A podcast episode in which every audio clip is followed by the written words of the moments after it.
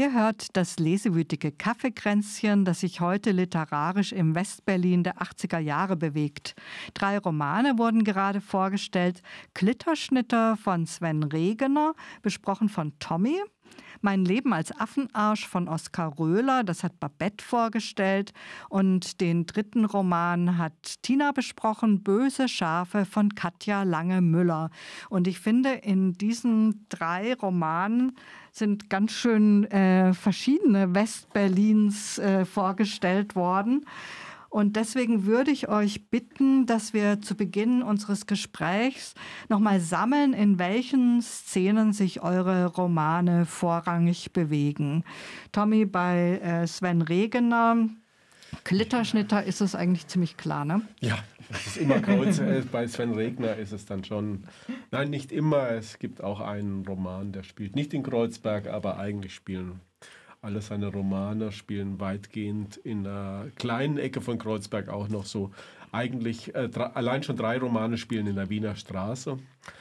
Es ist eine Szene, die jetzt nicht die harte Polizszene ist, aber es gibt Berührungen, auch so ein bisschen Besetzermilieu, es ist ein bisschen äh, äh, auch so Kneipenmilieus, so Leute, die in Kneipen arbeiten. Es sind äh, Leute, die gerne trinken die wahnsinnig viel rauchen. Also es wird unglaublich viel. Es wird eigentlich nur geraucht. Dem, und wenn man mal nichts rauchen darf, dann ist äh, die Welt zu Ende eigentlich. Ja, das passiert auch einmal in diesem Buch. Ja, das ist äh, eine Szene auch, die ich selbst auch so ein bisschen kenne. Von daher, äh, mir gefällt es wahnsinnig gut, wie er das beschreibt. Und Mhm, mhm. Also kommen so Dinge wie Hausbesetzungen und so, was ja schon das Berlin der 80er Jahre sehr stark geprägt hat. Kommt sowas vor? Kommt vor, ja, aber wie, äh, ich habe ja das eine Zitat vorgelesen, das ist ja nur eine äh, Fake-Besetzung im Grunde genommen, bei einem gehört ja das Haus, ja. aber natürlich, weil, dies, äh, weil Berlin es politisiert und weil die Hausbesetzungen gerade on vogue sind, dann äh, nutzt er eigentlich diese Bewegung sozusagen für seine, für seine Zwecke. ist eher so ein bisschen, die sind eher so ein bisschen in die Künstlerecke dann auch, Künstlerkneipenszene. So. Okay. Ähm, Babette Oskar Röhler, also der Robert, die Hauptperson in dem Roman Mein Leben als Affenarsch, bewegt sich im Grunde auch in der Künstlerszene, oder? Wie würdest du das sagen? Ja, da, was ist Künstlerszene? Er ist natürlich bei der Kleistbühne zuerst angestellt und da hat er schon Kontakte mit Schauspielern, wobei der Direktor der, dieser Kleistbühne ihm gleich am Anfang sagt, also, naja, die Schauspieler, die sind doch alle dumm. Und weil die alle so furchtbar blöd sind, deswegen braucht man sich auch nicht so viel mit dem beschäftigen. Und wir nehmen immer äh, Schauspieler aus der Schweiz, die sind noch dümmer. also solche okay. Spr äh, Sprüche waren da nicht. Und ansonsten die Künstlerszene. Ja, er möchte ja beim, zum Film und er möchte Schriftsteller werden. Und äh, er geht zum Beispiel auch mit diesem Direktor von der Gleisbühne geht er natürlich in die Paris Bar, wo all die Künstler, vor allen Dingen die berühmt sind und sich für wahnsinnig wichtig halten, wohin gehen und regelmäßig essen gehen. Und da habe ich auch ein Zitat, wenn mhm. ich das vorlesen darf, weil sein großes Vorbild ist ja Fassbinder. Und er hat auf der einen Seite, der Robert hat wahnsinnig Angst, dass der Fassbinder auftreten könnte. Aber als er dann kommt, hier Zitat. Jetzt kommt Fassbinder herein, in der Paris-Bar, nicht? Mit zwei Bodyguards. Alle drei sind in Leder gekleidet und tragen Spiegelglas-Sonnenbrillen. Sie machen laut dem Direktor nur einen Abstecher hierher bevor sie wie immer für den Rest der Nacht in Toms Bar verschwinden. Fassbender lässt sich auf den für ihn freigehaltenen Stuhl in der Mitte der Tafel neben Raab fallen, einem berühmten Schauspieler. Die beiden Bodyguards positionieren sich hinter ihm. Fassbinder sitzt reglos da und verzieht keine Miene. An den Gesprächen der anderen nimmt er nicht teil. Er starrt Löcher in die Luft und kratzt sich am Arsch, während die anderen essen.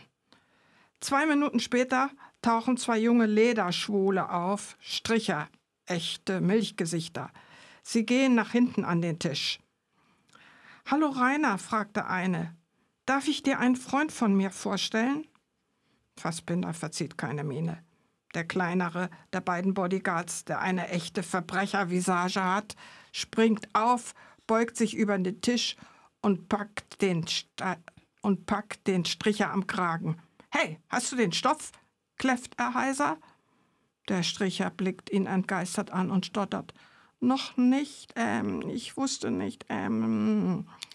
Also, so stellt sich das dann das Leben in der Paris-Bar dar okay. und der Robert durfte den Fassbinder also einmal treffen. Okay. Also er hat einerseits eine Wut auf diese Berühmtheiten und andererseits zieht es ihn aber schon an, oder? Ja, das ist ja sowieso seltsam, auch dass er diesen großen Konflikt mit seinen Eltern dann seine Eltern brauchte, um überhaupt die Kontakte herzustellen in Berlin, nicht? Gut, das ist manchmal so, ne? Ja. ja.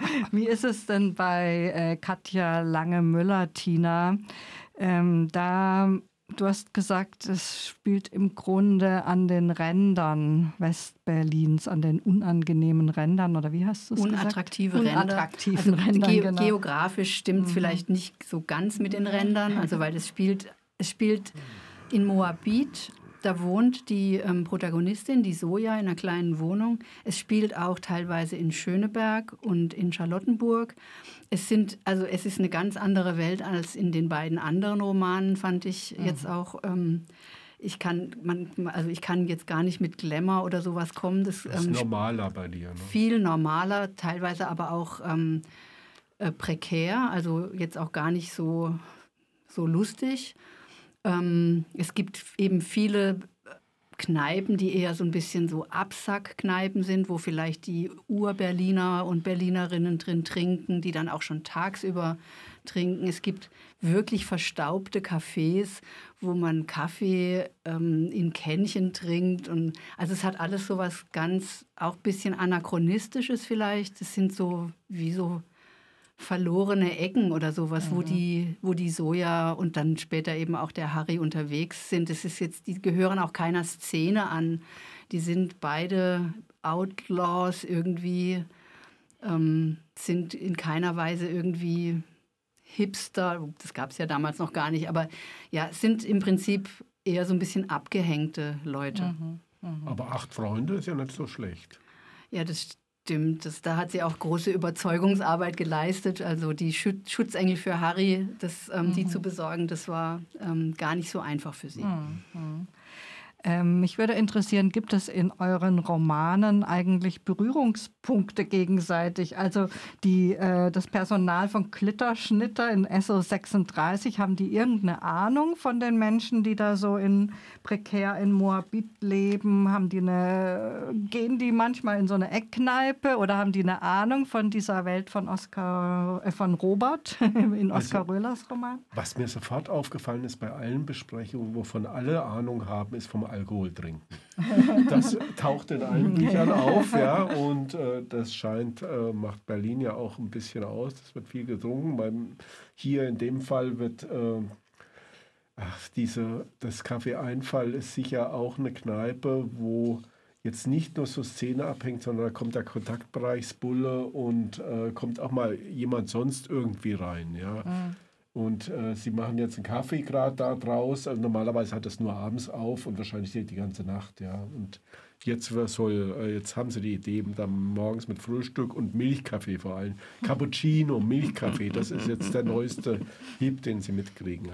Also ich würde sagen, ja, schon so ein bisschen, weil im Viertel halt auch ganz normale Menschen leben mhm. und die werden, kommen so ein bisschen am Rand davor. Mhm. Tina, wie ist es bei, äh, bei Böse Schafe? Haben die überhaupt, sprechen die manchmal über diese komische SO36-Szene? Also so explizit kommt das nicht vor, gar nicht. Es ist nur, ähm, es gibt vielleicht eine Person, die so ein bisschen eine Verbindung ähm, darstellt zu der eher coolen Szene. Das ist der Christoph, den hat sie irgendwann mal auch in einer sehr komischen Bar kennengelernt. Und das ist ein, ähm, ich glaube, Pädagogikstudent aus Bayern. Den kann man sich schon eher in, in dem ähm, Milieu, wie sie jetzt bei, ähm, bei Sven Regener mhm. zum Beispiel geschildert wird. Der wohnt zwar jetzt nicht in Kreuzberg, sondern in Schöneberg, aber das ist jetzt eher so ein Typ, ähm, der, der zum Studium nach Berlin gegangen und dann aber bald aufgegeben und dann und der sich halt so, der sich da so rumwurschtelt. Also jetzt auch kein explizit politisch aktiver Mensch, aber der gehört vielleicht schon eher so in dieses Milieu. Und äh, die Soja beschreibt es auch mal, dass sie mit dieser Art Männer äh, diese jungen Männer, die auch so gut, auf eine Art gut gekleidet sind, also jetzt nicht mhm. schick gekleidet, aber irgendwie so, eine, so einen Stil mhm. haben, mit denen hat sie sehr große Schwierigkeiten. Okay. Babette, wie ist es bei Oskar Röhler? Hat Robert irgendwelche Kontakte in diese Eckkneipenszene von Moabit oder ins SO36 zu dieser Alternativsubkultur? Ja, er lebt im Wedding. Wedding ist eine geistige Wüste für ihn. Da sind also keine ansprechenden Leute zu finden. Aber er lebt halt das, weil er das das einzige Ort ist, das, was das Sozialamt ihm die Miete bezahlt. Nicht? Und er schimpft ziemlich über die Leute, die im Wedding leben, was mich fast trifft, weil ich den Wedding ganz gerne habe. Und er sagt, diese, die, diese Hinterhofproleten und diese Verbrechervisagen, eine ekelerregende Masse sprachlichen Schleims, sondern und, und also er ist ganz groß sowieso dauernd in der Beschimpfung von anderen Menschen. Nicht? Also kein roter Wedding mehr. Kennst du das Buch? Ja, Roter doch, Wedding. ja, nein. Also, nein, also, also er äh, redet eher darüber, dass die, dass die, die dort leben, das Kanonenfutter des geliebten Führers waren. Mhm. Also es sind alles für ihn noch alte Nazis, vor allen Dingen natürlich die Hausmeister. Nicht? Mhm. Die Kanonenfutter müssen, muss nicht Nazis sein. Ja, klar. Sondern eher die auch die. Aber also auf jeden Fall, ähm, selbst die Schauspieler wird ja, mhm. ist ja die Rede davon, sind alle dumm, nicht? Mhm. Also mhm. sonst ähm, habe ich nichts gelesen, dass er, also es gibt einige Schauspieler, äh, zu denen, also die würde er gerne treffen, wie diesen Raab, der auch in Pariser äh, ich weiß den Vornamen gerade nicht mehr, der auch in diesem Pariser ähm, Restaurant war, nicht?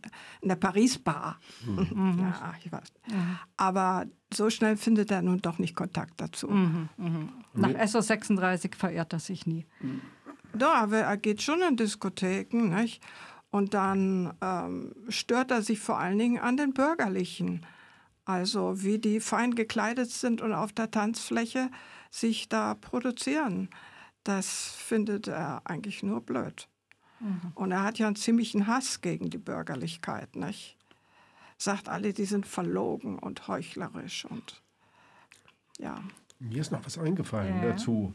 Äh, es gibt tatsächlich natürlich eine Person, die ist jetzt wirklich Prolet und den braucht natürlich so ein Großkünstler wie der Haar erledigt. Der braucht jetzt äh, braucht halt einen Proleten, der ihm die Musterküche auf, von Ikea aufbauen kann. Ja? Und das erledigt dann so ein Prolet. Aber ein richtiger Berliner, der Berliner hat auch so richtig und äh, das ist dann wieder der Klassiker. Ja? Der schraubt mhm. ihm dann die Ikea-Musterküche, die er auf einer Kunstausstellung zeigen will, zusammen. Mhm. ähm, könnt ihr vielleicht noch mal sagen, was eure Romanfiguren eigentlich nach Berlin verschlagen hat? Soll ich jetzt alle 20 oder 25 nee, um Gottes Willen, zusammenfassen? dir mal eine, deine Lieblingsfigur. Nein, es gibt natürlich den berühmten Frank, also es gibt so Klassiker, ist der Frank, Frank Lehmann, kommt aus Bremen, ist ein bisschen wahrscheinlich auch so, äh, der Regner kommt auch aus Bremen, ja, der kommt, der kommt halt in die Großstadt weil sein Bruder dort schon ist. Und ich glaube, sein Bruder ist da, der war in Neue Pfaff Süd, ist, glaube ich, der Bruder, mhm. derjenige, der äh, dann irgendwann abhaut und äh, dann, glaube ich, letzte Verweigerung dann von einem Wehrdienst macht er, glaube ich, in Berlin. Ja? Und der ist in Berlin, also dessen Bruder ist in Berlin. Erwin Kechele ist einer aus Schwaben. Äh, die Kaki und Pimmel kommen aus Wien. Ja? Also das ist schon so ein, macht schon klar, das ist so eine Szene, die kommen, weiß der Teufel woher, aus unterschiedlichen Motiven, zum Teil zum Studieren und zum Teil auch einfach nur, weil Berlin halt auch eine geile Stadt ist. Ja, das Seltsame ist ja, dass Berlin wie im Gefängnis eingezäunt war. Westberlin, ja. Westberlin, ja, mhm. Westberlin. Und äh, trotzdem, also es ist auch damals bis Freiburg durchgedrungen, dass man, nach, wenn man frei sein will und sich auch frei machen will, vielleicht von Familienbanden und sich selbst neu erfinden möchte, dann sollte man nach Berlin gehen. Da hat man alle Möglichkeiten. Man findet eine schöne Wohnung und man findet aufregende Leute und man kann so viel Drogen nehmen, wie man will, man kann so viel saufen, wie man will. Ist nicht? das der Grund, warum Robert in, in dem Roman nach Berlin geht? Ja, er wollte sich schon neu erfinden. Er wollte Schrift, also er wollte, ist es ja auch tatsächlich geworden, denn der Röhler er wollte Schriftsteller werden und Filmemacher und sich absetzen von seinen Eltern. Das ist ja, beruflich macht er das ja jetzt überhaupt nicht. Ja? Der Ja. Vater ist Filmemacher, die Mutter Schriftstellerin. Ja, der Vater war Lektor, ja. Aber das, ist, das fand ich auch ein Widerspruch. Aber Ähm, Tina, wie ist es bei Katja Lange-Müller? Wohnen die schon immer in Berlin, die zwei Also es ist, Protagonistinnen? es ist auf jeden Fall schnell erzählt. Ähm, der Harry, der stammt aus Berlin. Der hat mit Unterbrechungen auch äh, äh, dort gewohnt, ist dort aufgewachsen und ist dann auch dort im Gefängnis gewesen. Also wird aus dem Gefängnis entlassen und bleibt, bleibt in Berlin. Die Soja kommt aus ähm, Ostberlin und ist, ähm, wie in dem Roman ähm, beschrieben wird, also ein Jahr bevor die, bevor die, die Handlung einsetzt, sozusagen ähm, aus Berlin ausgereist. Also sie hatte wohl einen Ausreiseantrag gestellt. Die kommt aus so einer Funktionärsfamilie. Die Mutter ist ähm, irgendeine wichtige Parteifunktionärin gewesen. Die hat sie immer so ein bisschen beschützen können wohl. Also es wird nicht so wahnsinnig viel darüber erzählt. Und sie war ein sehr aufmüpfiges Kind und Jugendliche. Und ähm, sie ist dann, also sie muss da so 39 Jahre alt gewesen sein, ist sie, hat es wohl geklappt mit dem, mit dem Ausreiseantrag. Also für sie war das, ähm, also es war jetzt wen, weniger so eine, ähm, dass man, dass sie so was Glamouröses, Aufregendes, politisch Linkes, Interessantes dort erwartet hätte, sondern vielleicht einfach ein, ein besseres, freieres Leben. Wobei es ja schon interessant ist, dass sie dann eben nicht, also dass sie trotzdem in dieses eingemauerte äh, Westberlin geht. Ja, sie könnte ja auch nach Westdeutschland gehen und von dort aus überall hin. Das, Das, stimmt, ja, aber sie schreibt es auch einmal, vielleicht war das auch wichtig für sie, dass für sie dann ähm, Berlin, also das ganze Berlin, das hat sie gemerkt, als sie nach Westberlin ging, Berlin ist eigentlich eine Stadt. Es gibt ähm, auf der Westseite auch noch diese zerstörten Häuser zu dieser Zeit und das, ich glaube, das hat sie dann auch, das, da ist es ihr dann auch deshalb ein bisschen leichter gefallen, sich dort ähm, wieder heimisch zu fühlen. Sie hat mal so ein ganz, so ganz witziges Bild, ähm, dass Berlin quasi so eine Schachtel Pralinen sei und ähm, Ostberlin ist sind, sind die Pralinen, die nicht eingepackt sind und Westberlin sind die Pralinen, die so in goldenes Papier eingewickelt sind. Aber innen drin ist es eigentlich beides mal dasselbe. Ja. Okay, interessant. Wie ist es denn äh, bei euch in den Büchern? Spielt dieses Eingesperrtsein in Westberlin und auch die, ähm, diese Ost-West-Geschichte, die ja eigentlich in jeder Stelle von Westberlin im Grunde spürbar war, ähm, spielt das überhaupt eine Rolle, zum Beispiel für die Klitterschnitter, äh, Jungs und Mädels? Für diese Combo spielt das, also am Ende reisen mal zwei nach Wien, aber eigentlich sind die, glaube ich, völlig zufrieden mit ihrem Kiez, den sie da haben. Das sind Kiezmenschen, ja, die sind gerne, die halten sich gerne auf. Also denen ist äh, Berlin vielleicht noch insgesamt zu groß. Ich habe ja gesagt, dass sie, dass eine Reise für sie nach, zu Ikea schon eine Weltreise ist, sozusagen, ja. Ähm, ja, ich glaube, das ist so eine Szene. Vielleicht fahren die mal in Urlaub, aber davon war da überhaupt nie die Rede. Ja, es geht hier wirklich nur um die Wege von Kaffeeeinfall zur Intimfrisur und dann wieder zur Arschartgalerie. Ich finde das schon interessant, weil SO 36 stößt direkt, stieß direkt an die Mauer. Ich habe da Ja. auch gelebt in dieser Zeit und mich hat das wahnsinnig gemacht, ja, dieses Eingesperrtsein. Deswegen finde ich es interessant, dass das überhaupt keine Rolle spielt. Ja, die Mauer wird mal erwähnt, glaube ich, aber es ist nicht so, irgendwie nicht so in dem Tenor Bet, äh, Bedrohung oder eingesperrt sein, ja. ja, bei, bei, bei meinem Buch, die Mauer wird überhaupt nicht erwähnt. Ostberlin oder dass die, die Stadt also ummauert ist und dass es Ostberlin gibt, wird auch kein einziges Mal erwähnt, sondern es wird immer erwähnt, wie viele Möglichkeiten man in der Stadt hat.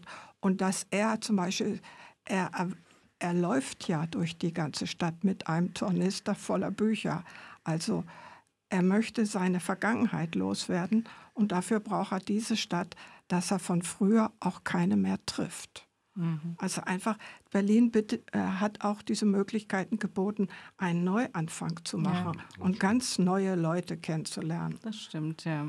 Und bei der Katja Lange-Müller habe ich, hab ich mir jetzt nur gerade überlegt, äh, ähm, da spielt es jetzt keine so große Rolle, aber diese beiden ähm, Personen, der Harry und die Soja, die kommen beide aus Gefängnissen mehr oder weniger. Ne? Also wenn man jetzt die DDR als Gefängnis bezeichnen möchte, Harry war tatsächlich in Tegel in, in, der, ähm, in Haft. Für die ist Berlin auf jeden Fall Freiheit, egal ob das jetzt eingemauert ist oder, oder nicht. Die, also eins noch, genau. Äh, für manche Jugendliche oder so ist es auch ein Fluchtpunkt weg von den Eltern, ja. Da liegt dann nochmal die DDR dazwischen, das, da ist man nochmal sicherer, glaube ich. Auf jeden Also Fall. Chrissy er macht ja die Mhm. Erfahrung, dass dann ihre Mutter unbedingt kommen will und ihr da einen Ikea-Schrank aufbauen will und ein Ikea-Bett, ja, was sie auf keinen Fall alles will. Aber es, äh, sie wird auch wieder verschwinden. Ja. Klar, und die Flucht vor der Bundeswehr war natürlich auch ein Ja. wichtiger Punkt Ja, in der ja. Zeit. Ähm, ich möchte euch äh, noch zum Schluss fragen, wie euch eure Romane denn stilistisch gefallen haben und ähm, ja, so die literarischen Mittel, die eingesetzt wurden, was ihr dazu sagen könnt. Ich finde, der Regner ist ein großer Meister. Auf 470 Seiten breitet er nichts aus. Ja. Und das ist das, und das unheimlich toll. Ja. Also es geht ja nicht um so viel, und ne, aber im ganzen Duktus und Unterton ja, erfährt man doch unheimlich viel auch über ja, die Menschen ja, oder das Personal. Und das ist auch sehr liebevoll und man erfährt viel über eine Zeit, ja, die eben vielleicht nicht, noch nicht ganz so durchkapitalisiert war oder wo es noch so mehr so, ich würde sagen, das war damals natürlich auch durchkapitalisiert, aber es gab vielleicht noch mehr Nischen, wo man auch mal eine Weile seine Ruhe hatte von den ganzen Verwertungszwängen. Ja, das, und das ist so in dieser Clique, das schreibt er sehr schön. Und er war ja auch Musiker und ich glaube, es geht auch so ein bisschen in diesem Buch geht es um dieses äh, Musiker werden und rauskommen äh, und die, die großen Träume, ja, die man, äh, die natürlich nur die allerwenigsten geschafft haben, aber die ganzen Dilettanten haben es wenigstens versucht. Genau. ja, er schreibt sehr atmosphärisch. Ne? Ja, Man ja. fühlt sich direkt dahin und es, versetzt. es ist ein großer Chor, ein großer, vielstimmiger Chor, ja, weil er alle reden lässt sozusagen. Ja, er ist da. Jeder darf mal, oder fast jeder, der in dem Buch ist, sind natürlich schon so acht Hauptpersonen, aber es reden mehrere. Toll. Also bei Oskar Röhler, seinem Robert, der gesammelte Wahnsinn Westberlins, da wird auf jeder Seite wird er deutlich. Und atmosphärisch schreibt der Oskar Röhler derart gut, dass ich also voll in der Situation immer dabei war. Und ich muss auch sagen, es war mir auch oft zu viel, weil wenn wir zum Beispiel im Stripperclub sind und er beschreibt derart genau, was die Frauen da machen und was die Männer machen, so genau will ich es gar nicht wissen. Und das fand ich auch ziemlich anstrengend. Also es ist auch ein sehr hartes Buch. Es oder? ist ein hartes Buch, es ist irgendwie ein krasses Buch. ein krasses Buch, ja. Und äh, die, Die bösen, Schafe, die haben mich wirklich total verzaubert. Also diese Liebesgeschichte ist wirklich unheimlich berührend. Die ist einerseits schon romantisch, aber es ist trotzdem auch so eine, es hat so eine Bodenständigkeit. Ähm, es, es ist eigentlich, es ist nicht kitschig. Es ist ähm, traurig. Ähm, also es hat mich wirklich total bewegt. Mir hat es unheimlich gut gefallen. Es ist ja wie so ein Brief geschrieben. Also der, der, dieser bereits verstorbene Harry wird von ihr angesprochen. Und ich fand eben auch dieses, die, dieses Setting, also die, der, die, die, der Grund, warum sie das macht, dass sie in seinen Notizen nicht vorkommt. Und für, für sie selber ist es aber so eine dermaßen wichtige Figur gewesen in ihrem Leben, den sie nicht vergessen hat. Das fand ich sowas von tragisch. Ähm, Das ist richtig und traurig. es ist, es ist und, das, und was ich das Tolle fand, also das ist eine, von der Handlung oder von der Geschichte her sehr traurig, aber vom Stil her überhaupt kein bisschen sentimental oder kitschig. Das fand ich wirklich ganz, ganz toll gemacht. Das hört sich sehr gut an. Und jetzt würde ich euch bitten, nochmal eure Bücher zu nennen, denn wir kommen schon zum Ende dieser Sendung. Ja, ich habe Glitterschnitter rezensiert von Sven Regner. Das ist mittlerweile als Taschenbuch bei Kiepenheuer und Twitch äh, rausgekommen. Es ist, glaube ich, 2021 erstmals erschienen und die, die vorliegende Taschenbuchvariante war von 2023.